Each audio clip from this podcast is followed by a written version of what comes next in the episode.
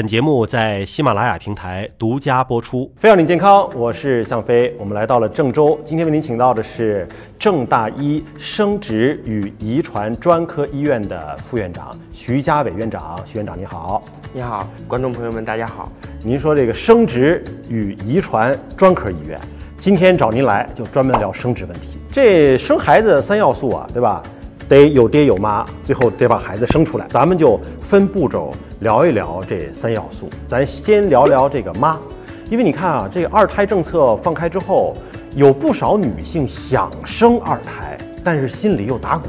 因为觉得年龄啊有点大了。这个大龄产妇打算要生孩子，有什么注意事项吗？二孩政策放开以后。很多在这个生育期的末尾，想赶上最后一个末班车生育的很多准妈妈们的一个迫切关注的一个问题。怎么说呢？就是据国际和国内的大数据的分析表明呢，高龄的啊这种女性生育孩子，她的后代这个出生孩子的这个染色体异常的这个风险呢，的的确确要比这个年轻的呃妈妈们生育的这个孩子的这个异常的比例要高。那么，对于我们想要啊，在这个二孩政策放开以后，抓住机会生育的女性朋友来讲，我们需要做的，首先第一点就是要正常的、非常严格的去备孕。同时呢，如果说你长时间自然怀孕没有妊娠的话，仅有一年一年的时间自然同房，那么这个时候就需要去正规的啊生殖医学中心。啊，比如说郑州大学第一附属医院去进行相关的检查，来检查完善，比如说卵巢功能、子宫等等所有的相关检查之后呢，再去选择正确的妊娠手段。那么同时，对于这个高龄的女性朋友来讲，如果说一旦啊怀孕以后呢，那摆在我们面前的一个问题就是说我这个孩子啊是不是正常的？嗯，因为我看到很多媒体经常会报道。啊，有唐氏儿出生啊，各种染色体异常的流产呀，等等，胚胎停止发育。那么对于高龄的，尤其是大于三十七岁以上的高龄的这种女性朋友来讲，一旦怀孕，那么一定要按照正规的这种产前的诊断的方法去进行产前诊断。在孕十二周的时候，可以抽取啊母亲的外周血来查胎儿的染色体的情况。嗯，自然同房一年了，发现没怀上。咱就得去看看是谁的问题，对吧？对，是男方问题还是女方问题？那么如果是女方问题，有可能是女方的什么问题呢？对于高龄的女性朋友来讲，可能你月经规律的啊没有问题，但是事实上，她每个月经周期排出来的卵子的质量可能就不是那么好了。另一方面，可能是比如说诸如一些输卵管的因素。比如输卵管堵，可能卵巢功能是非常非常好的，但是你输卵管堵的情况下是不容易怀孕的，也就是说很难啊自然受孕。那么另一方面，对于男性来讲，随着年龄的增加、生活压力的增大以及生活方式的不良等等，都可能会导致男性的精液质量的一个下降，可能不会让正常的女性去正常怀孕。那么这个时候，如果说长时间备孕啊，没有自然妊娠的情况下，要对男女双方进行一个综合的生育指标的一个评估。男女双方假设啊，发现一方有问题，或者是这个小蝌蚪有问题啊，或者是卵子有问题，咱是不是就得借助人工的手段帮帮他们了？是的，有男方问题和女方问题的这个夫妇呢，我们推荐首先对女方进行一个系列的排查。比如说内分泌进行宫腔镜或者输卵管造影来评估输卵管的情况是否堵，男液的精液常规筛查，看男性的这个就刚才主持人所说的小蝌蚪是不是还具有这个足够的活力，来完成这个受孕。嗯，那假设说查完了就是确实有问题，自然怀孕就确实是特别难，那咱们怎么帮他呢？对于这种自然受孕特别困难的夫妇，那么我们选择，我们优先会推荐他通过辅助生殖的手段，也就是大家所熟知的这个试管婴儿，嗯，来帮助他们妊娠。对于这种由于男方的因素所导致这种不孕，比如说男方的精液不液化呀，男方的精子活力太差呀，等等，我们会有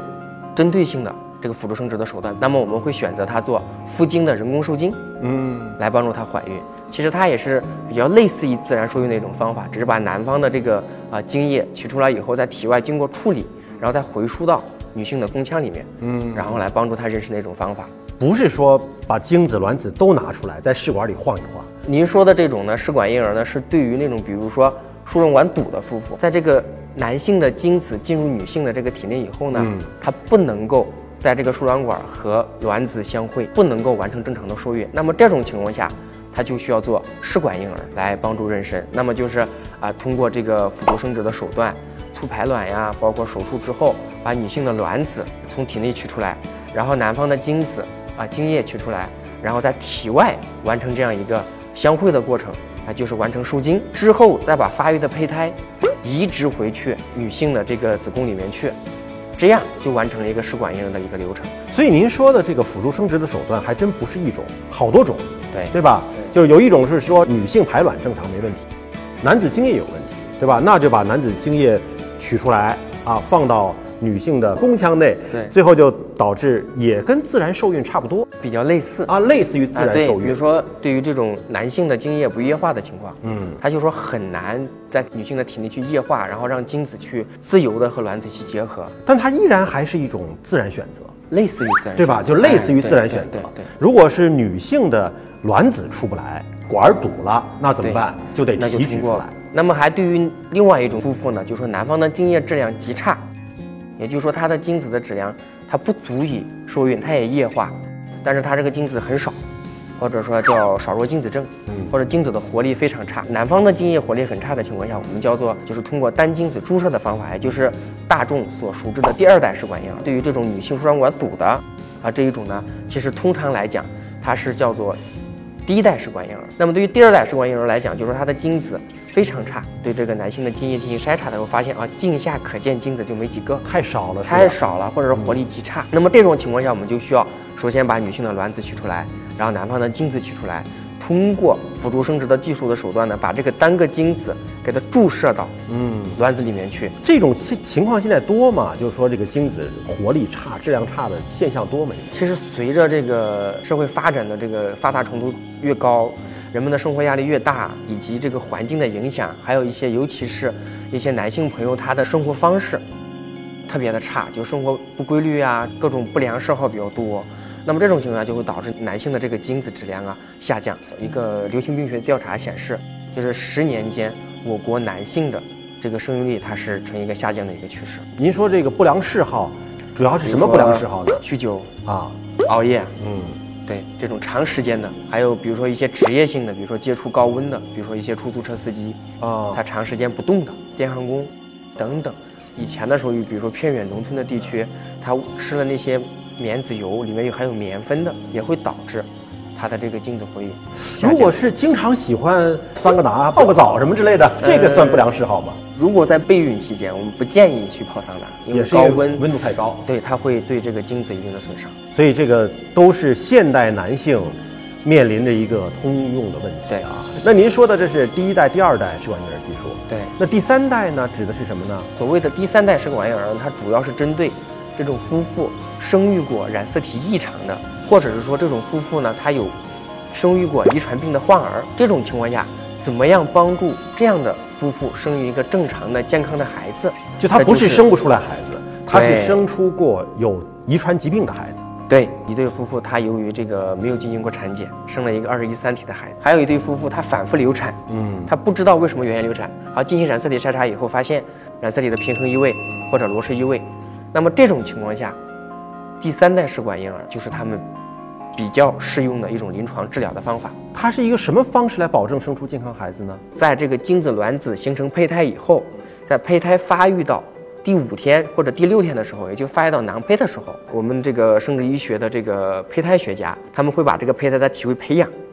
培养到一定的时间以后呢，我通过激光的方法，简单说就是说我从这个胚胎上取下来三到五个细胞，我把三到五个细胞再进行遗传学的检测，从而来确定这个胚胎，就这个孩子将来以后他是不是会患病。那它是不是成本最高的？目前来讲啊，第三代试管婴儿的费用呢，和常规的试管婴儿的费用相比，它的费用只是增加在胚胎筛查的这一块儿。第一代和第二代试管它不需要对胚胎进行筛查，那么所以说它的费用要比第一代和第二代略高。那我就想问了，那是不是价格最高的就是最好的？大众的理解就是说，认为我最高级的，我最昂贵的，对呀就是最好的。对呀、但是事实上，呃，答案是否定的。啊，为什么这样说呢？他们那种生育染色体异常的，或者反复流产的，或者说生育过遗传病的孩子，嗯他们本身是自己能怀上的，而我们在体外培养的时间